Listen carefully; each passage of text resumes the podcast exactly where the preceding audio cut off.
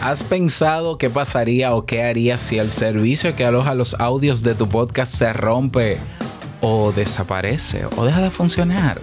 No entres en pánico y escucha este episodio. ¿Estás interesado en crear un podcast o acabas de crearlo? Entonces estás en el lugar indicado porque en este programa tendrás claves, técnicas, herramientas, aplicaciones y respuestas para que lleves tu podcast al siguiente nivel. Y contigo tu anfitrión, podcaster y soloprenur que ha hecho del podcast su mejor medio para vivir, el del apellido japonés pero dominicano hasta la tambora, Robert Sasuki. Abre bien tus oídos porque esto es podcast. Hola, ¿qué tal a todos? Este es el episodio, Dios mío, el episodio 156. ¡Wow! 156. Qué rápido ha pasado el tiempo y todavía no cumplimos un año.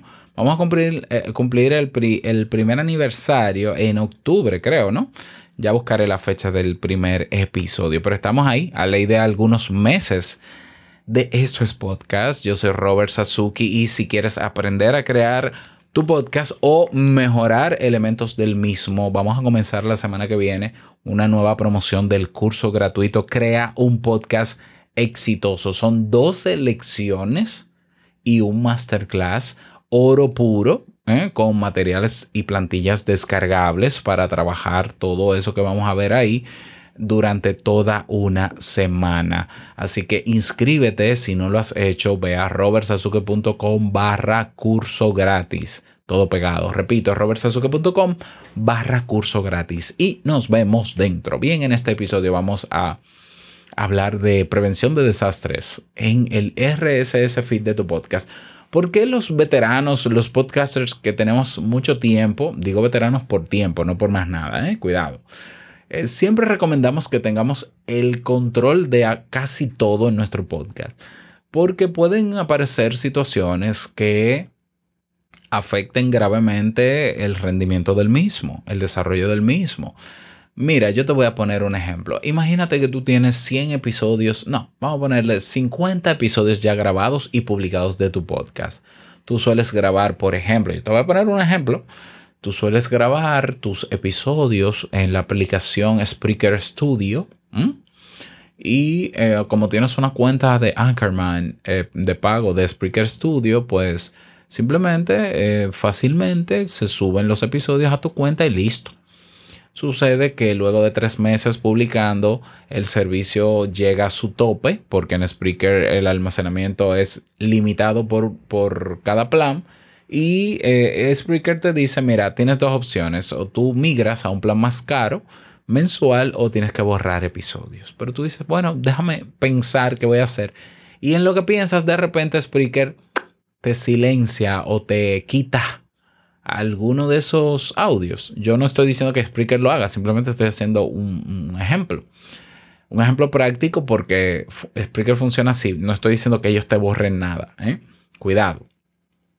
Ok, ¿dónde más tienes esos audios? ¿Mm? Es decir, tú no puedes, no puedes tener los audios de tu podcast solamente alojados en tu alojador de podcast. Imposible. Hay personas que graban su podcast en Anchor y me parece muy bien, aunque Anchor no es lo mejor. Nunca lo ha sido, pero bueno, ese es otro tema. Ok, tú grabas en Anchor, todo muy lindo. Ay, pero que Anchor me da almacenamiento gratis. Muy bien me da el feed, muy bien, me distribuye automáticamente, cosa que tampoco recomiendo y ya lo he explicado aquí.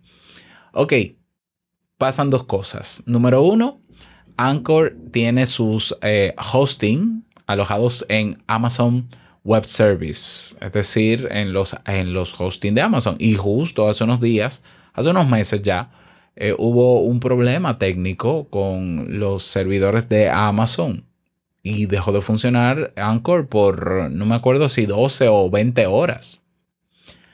Ok, eh, eso puede pasar porque eso son problemas técnicos y eso se corrigió. Pero imagínate que Anchor por cualquier razón, y una de ellas incluso puede ser que te reporten tu podcast, cosa que no sé por qué deba pasar, pero hay gente que se dedica a eso, por si tú no lo sabes. Si Anchor recibe una reclamación de tu podcast y lo bloquea, y en lo que se averigua el caso de si es cierto o no el reporte, tu podcast está bloqueado. ¿Qué tú vas a hacer? Te pongo otro caso como el mío. Por ejemplo, yo tengo mm, el RSS feed de mi podcast, nace, se crea en mi página web, robertsazuke.com. Pero los audios están alojados en Archive, que es, eh, digamos, el backup de Internet a nivel mundial. Bueno, imagínate que, y ha pasado, ¿eh? me pasó una vez, hace mucho ya, hace unos años, que Archive tenía que hacer mantenimiento porque iba a migrar sus servidores de Estados Unidos a Canadá en los tiempos de Trump. Y duró, duró una semana. Yo duré una semana sin acceso a mis audios. ¿Qué, ¿Qué tú harías en ese caso? Si solo tuvieras tus audios en ese solo alojador. Entonces para eso existen los planes de prevención de desastres como ese. ¿Cuál es, eh, ¿Cuál es la recomendación? La recomendación mía es que siempre, siempre, siempre, aparte de subir los audios a tu alojador de podcast, guardes una copia de ese mismo archivo en una nube incluso más de una en una nube y en un disco duro físico y si alguien te da un espacio en otro sitio también. O sea, una réplica por lo menos de tres, tres lugares diferentes. Así es. ¿Por qué? Porque si hay que cambiar de, por ejemplo, de hosting y no puedes migrar y tienes que hacerlo a mano, bueno, tienes los audios en tu computador, en tu nube o en tu disco duro, los subes de nuevo. No pasa nada. Eh, es cierto que es más trabajo, es trabajito, pero se puede tener, tener copias de seguridad, sí o sí. Independientemente de que tu servidor sea muy confiable. Es más, independientemente de que tú pagues por tu hosting. ¿Por qué? Porque si pasa algo con el hosting y si pasan cosas con los hosting, ¿eh? Por ejemplo, yo te cuento que hay un, una empresa de servidores VPS que se llama OVH, OVH que hace unas semanas eh, se encendió se incendió el edificio y perdieron miles de datos y miles de servidores. Claro, ellos, gracias a su inteligencia y plan de prevención de desastres, tenían copias de seguridad en otros países, pero les tomó más de una semana recuperar todo. Ok, y en esa semana, en esa semana hay que seguir publicando o hay que seguir eh, teniendo el podcast activo para que sigan habiendo reproducciones. Entonces, número uno, copia de seguridad de los audios. Si grabas en Anchor, luego que grabes y publiques, baja el audio. ¿Mm? Baja el audio, así de simple. Si tú primero, primero tú procesas el audio antes de subirlo, luego de procesarlo, llévalo a una nube. Yo, por ejemplo, tengo eso automatizado con Auphonic. Auphonic me procesa el audio, me lo normaliza, me lo limpia, etcétera, etcétera, y automáticamente me crea, me guarda un ejemplar de ese MP3 o M4A, mejor dicho, en una carpeta de Google Drive de manera automática y me guarda otra en Dropbox de manera automática. Y luego me sube el, archivo archive de manera automática. Bien, entonces ya yo sé que pasa algo con ese archivo en archive, no se subió archive, que es el alojador, pues lo subo yo manualmente porque lo tengo en carpetas y no pasa nada. Eso por un lado. Por el otro lado, yo siempre recomiendo tener un RSS feed de backup. ¿Qué? ¿Qué es eso, Robert? Bueno, mira, yo te explico. Hay podcatchers. Recuerda que un podcatcher es una plataforma, un directorio de podcast, por así decirlo, un reproductor de podcast. Hay algunos podcatchers que te dan la facilidad o te dan la opción de tú subir el podcast y alojarlo con ellos. Por ejemplo, Podimo por ejemplo, um, Ebox, por ejemplo, Castbox. Eh, ¿Quién más? SoundCloud, también SoundCloud. O sea, son alojadores de podcast, pero son sobre todo directorios de podcast. Hay muchos que lo hacen.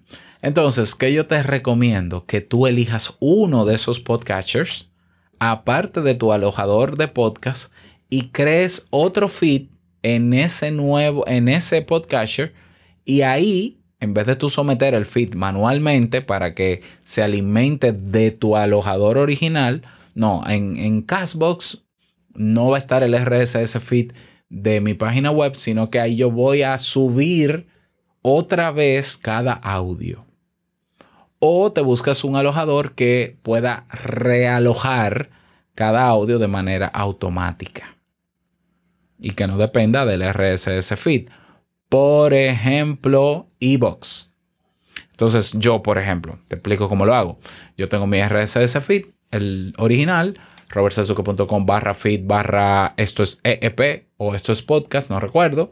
Ok, ese es el que viene de mi web, pero yo tengo otro feed en Evox. Entonces, Evox se alimenta de mi RSS feed, pero el día que mi RSS feed no funcione, Evox no me va a borrar ni, ni va a pasar nada con los audios que ya pasaron a Evox. Entonces, Evox tiene ahí los audios que ya han pasado de mi feed hacia él, se quedan ahí, pero yo puedo ir al canal de Evox de Esto es Podcast y habilitar el RSS feed de Evox. Entonces, imagínate que mi web se muere, desaparece, hay un error técnico grave, o estoy migrándola o lo que sea, no puedo usar ese RSS feed, pero sí puedo utilizar el de Ebox. Y entonces copio el de Ebox o el de iBox y lo pego y lo cambio en Apple Podcasts, en Google Podcasts, en Spotify, por ejemplo, que son los principales. Y ya ellos se van a alimentar a partir de las 24 horas próximas del feed de Evox y el podcast seguirá funcionando. Y entonces, ¿dónde voy a subir los episodios nuevos? A Evox, en lo que resuelvo mi problema con mi página web o mi problema con mi alojador. Eso es importantísimo. ¿Por qué? Porque un día que pasa, dos días, tres días que pasan sin que tu podcast se escuche es una mala experiencia para el usuario que te descubre. Si yo voy a un podcast o encuentro un podcast en internet emocionado porque van a hablar en un episodio de un tema que a mí me interesa y cuando le doy a reproducir me dice que hay un error o simplemente no reproduce nada, ya para mí ese podcast está descartado. Y si presiono otro y tampoco se escucha, descartado. Este podcast no sirve, este podcast está dañado. Eso se puede evitar. En el momento en que tú veas que tu feed no está funcionando por la razón que sea, cambia al otro feed y ten un feed de backup que sí funciona y lo sometes ahí en 24 horas, se está escuchando.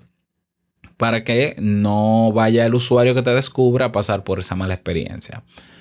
Esas son recomendaciones, esas dos, sumamente importantes. Tener copias de seguridad y tener también un backup de tu podcast. Yo utilizo Evox o iBox, tú puedes utilizarlo también, incluso en la cuenta gratuita. Yo sé que en la cuenta gratuita del RSS Feed solamente te va a dar 20, solamente va a publicar 20 de esos últimos episodios.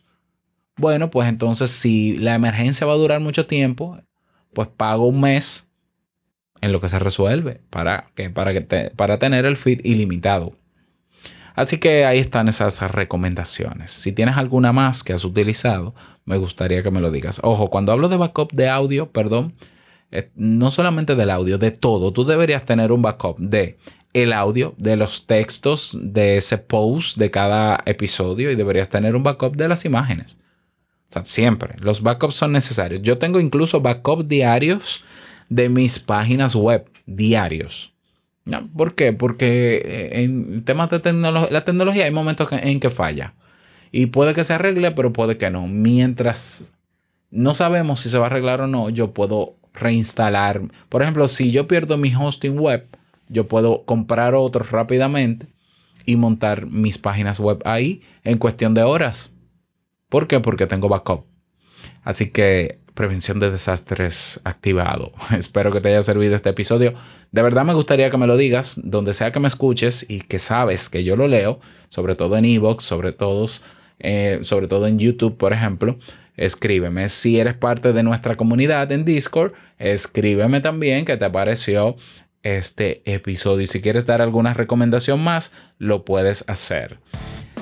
Nada más desearte un feliz día, que lo pases súper bien y no quiero finalizar este episodio sin antes recordarte que lo que expresas en tu podcast hoy impactará la vida del que escucha tarde o temprano. Así que a trabajar, nos escuchamos en el próximo episodio. Recuerda que nos vemos en YouTube ¿eh? desde esta semana. Suscríbete y activa las campanitas o la campanita. Chao.